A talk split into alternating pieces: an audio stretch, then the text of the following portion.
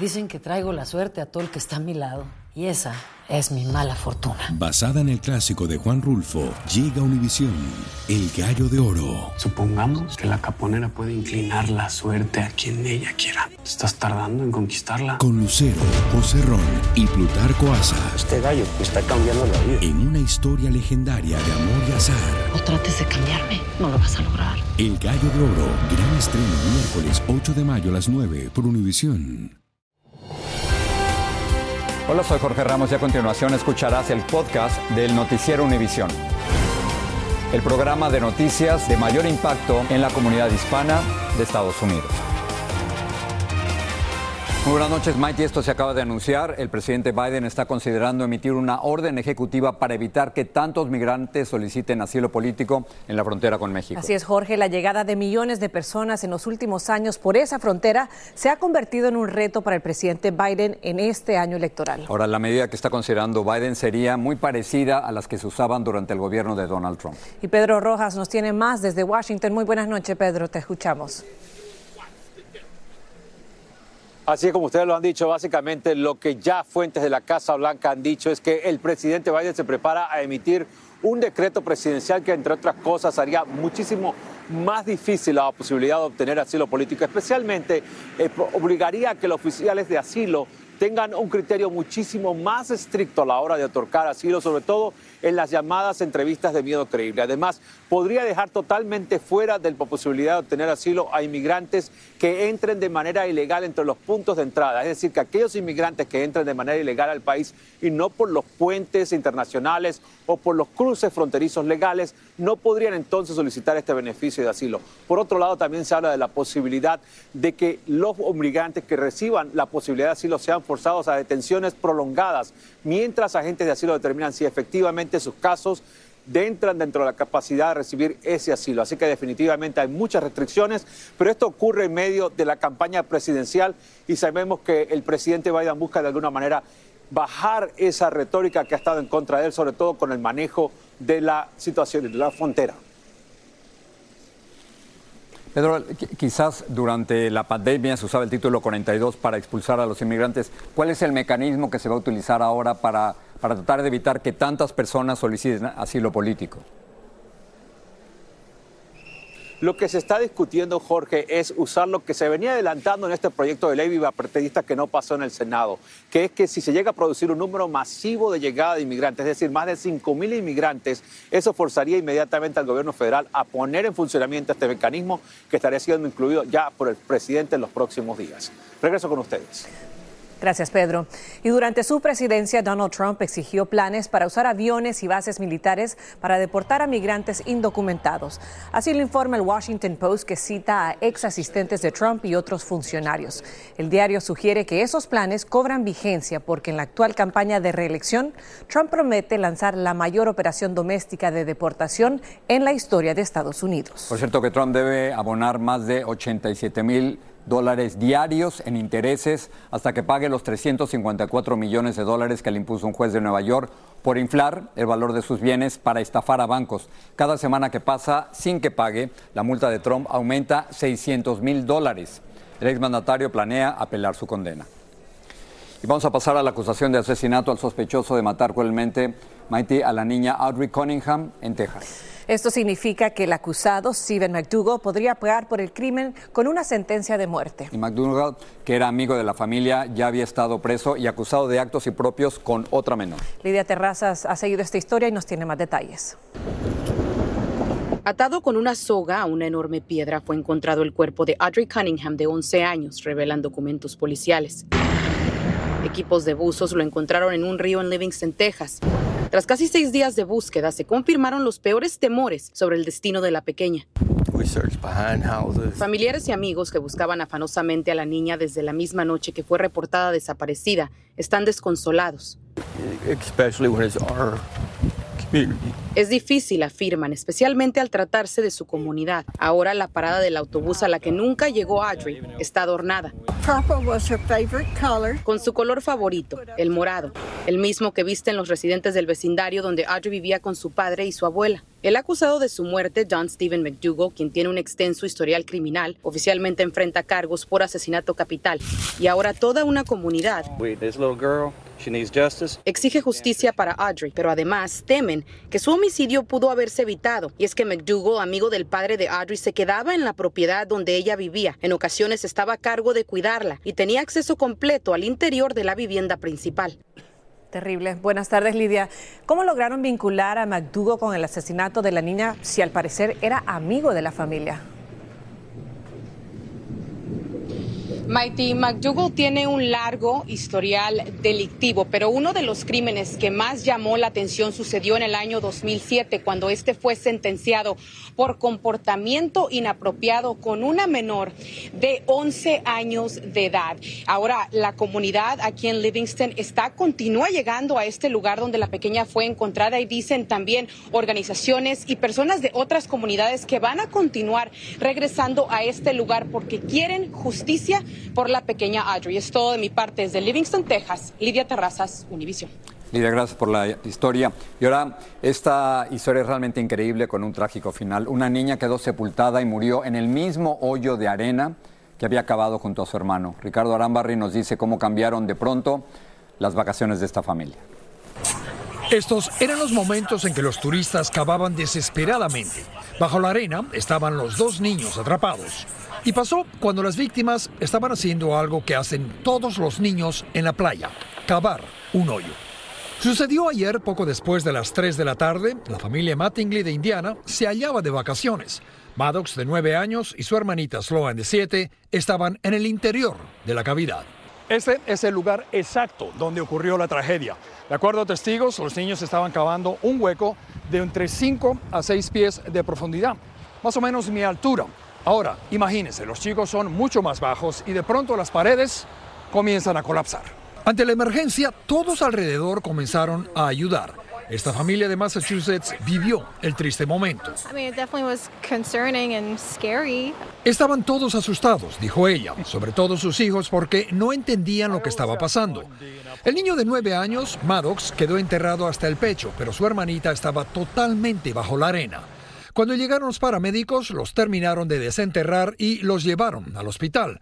Pero ya era muy tarde para la pequeña Sloan, que murió. sí, que pongan una advertencia para que los niños tengan, los padres tengan más cuidado con los niños.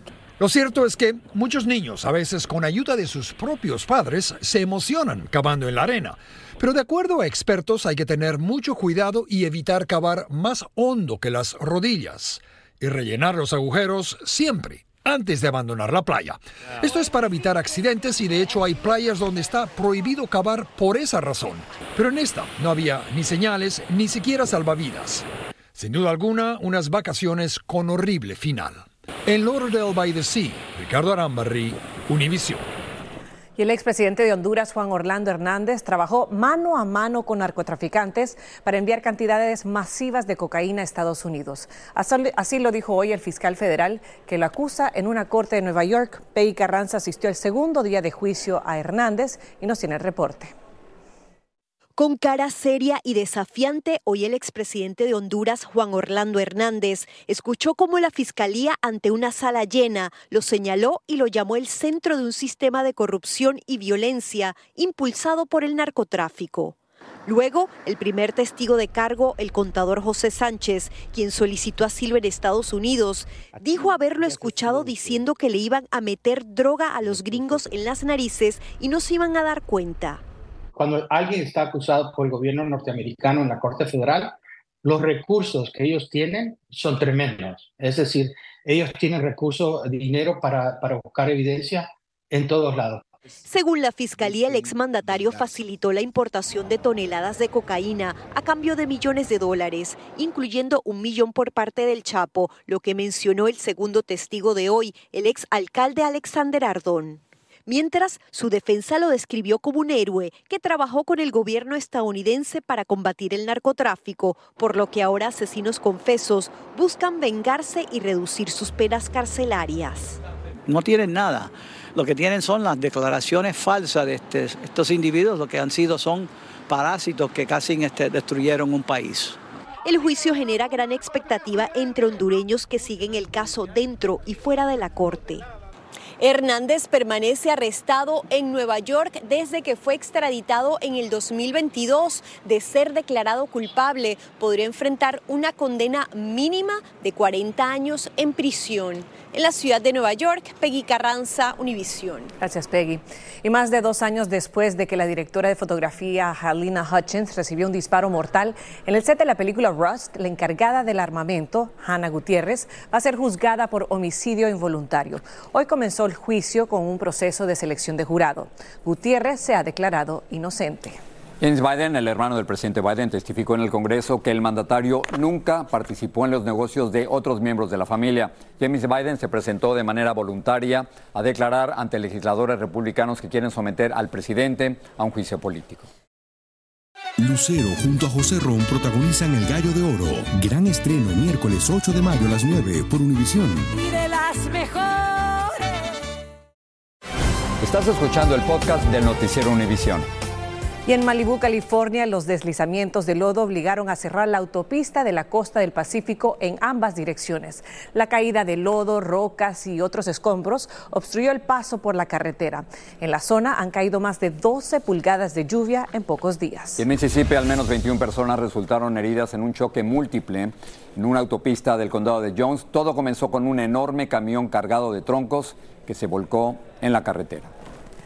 Y los centros israelíes de crisis por violación pidieron hoy a la ONU abordar los abusos sexuales de mujeres sistemáticos y dirigidos durante el ataque del grupo terrorista Hamas el pasado 7 de octubre. En un informe recopilan múltiples relatos de violencia sexual detallados en la primera encuesta exhaustiva sobre los abusos de género durante el ataque. En Venezuela, el derrumbe de una mina oro de oro llamada Bulla Loca en el estado Bolívar dejó al menos 30 muertos y 100 personas sepultadas.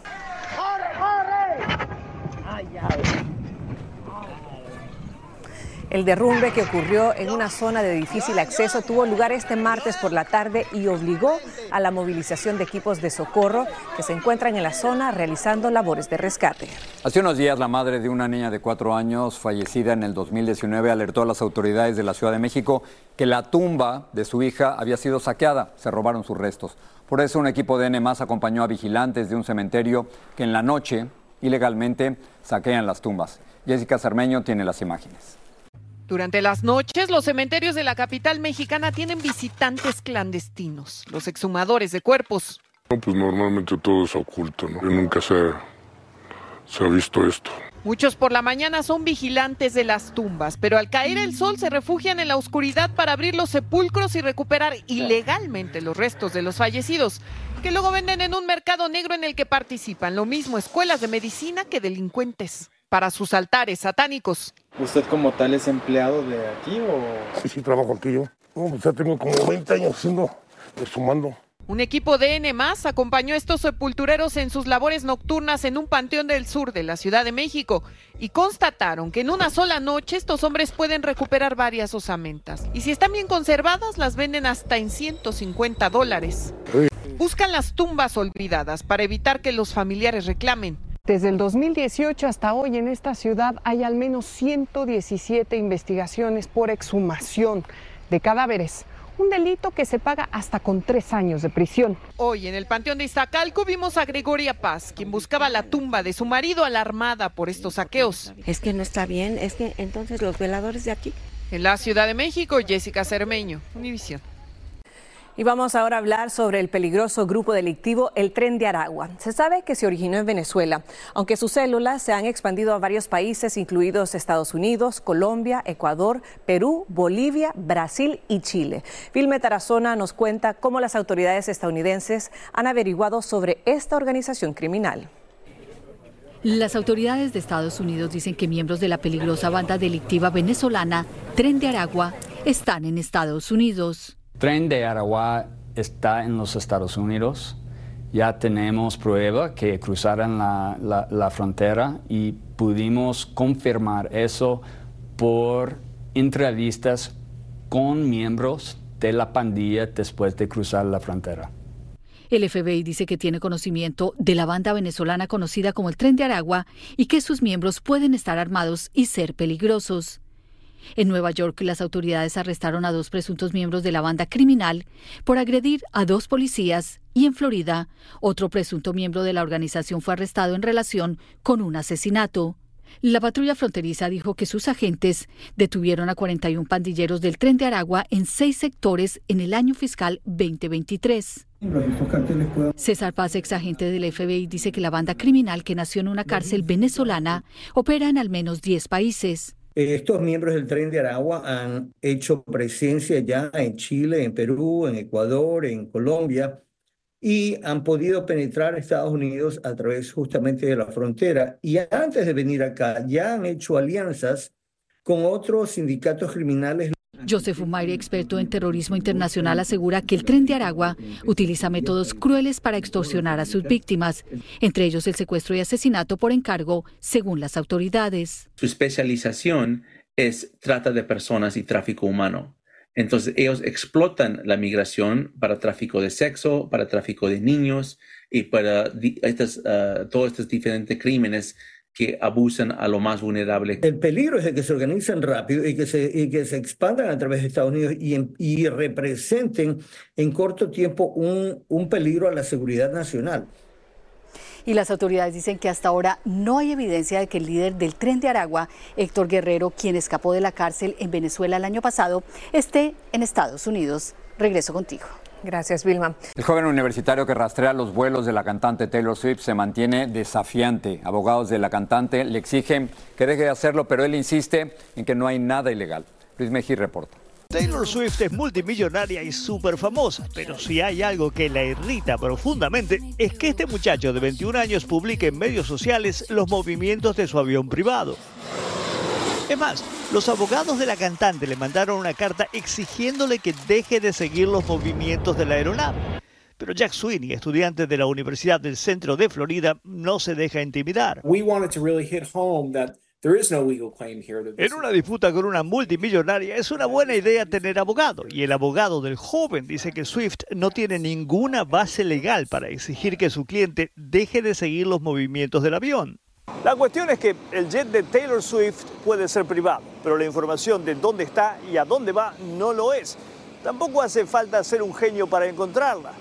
Los aviones son privados, la información es pública y cualquier persona con una computadora y una conexión al Internet la puede hallar fácilmente.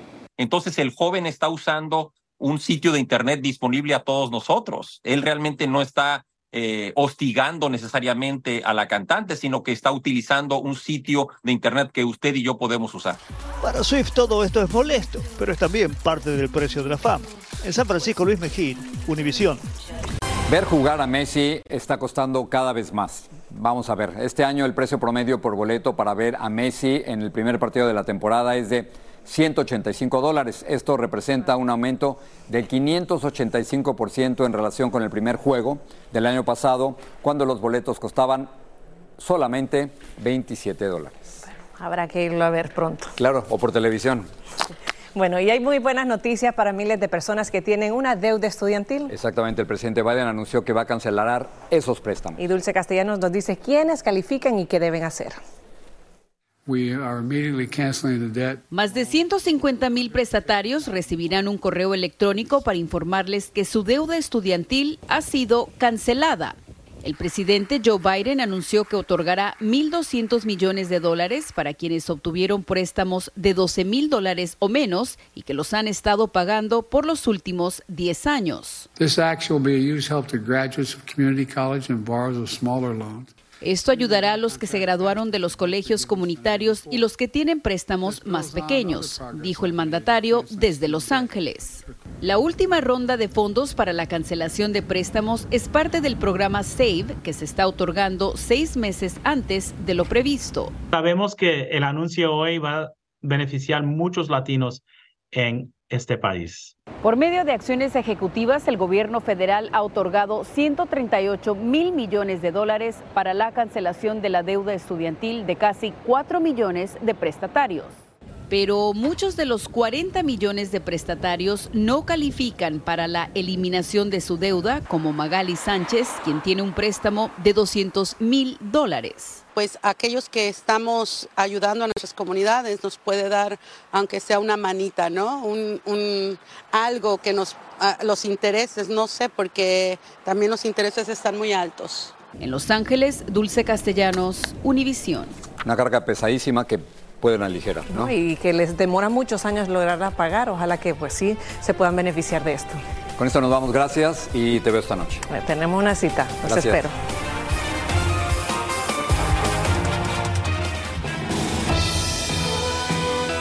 Así termina el episodio de hoy del podcast del Noticiero Univisión. Como siempre, gracias por escucharnos.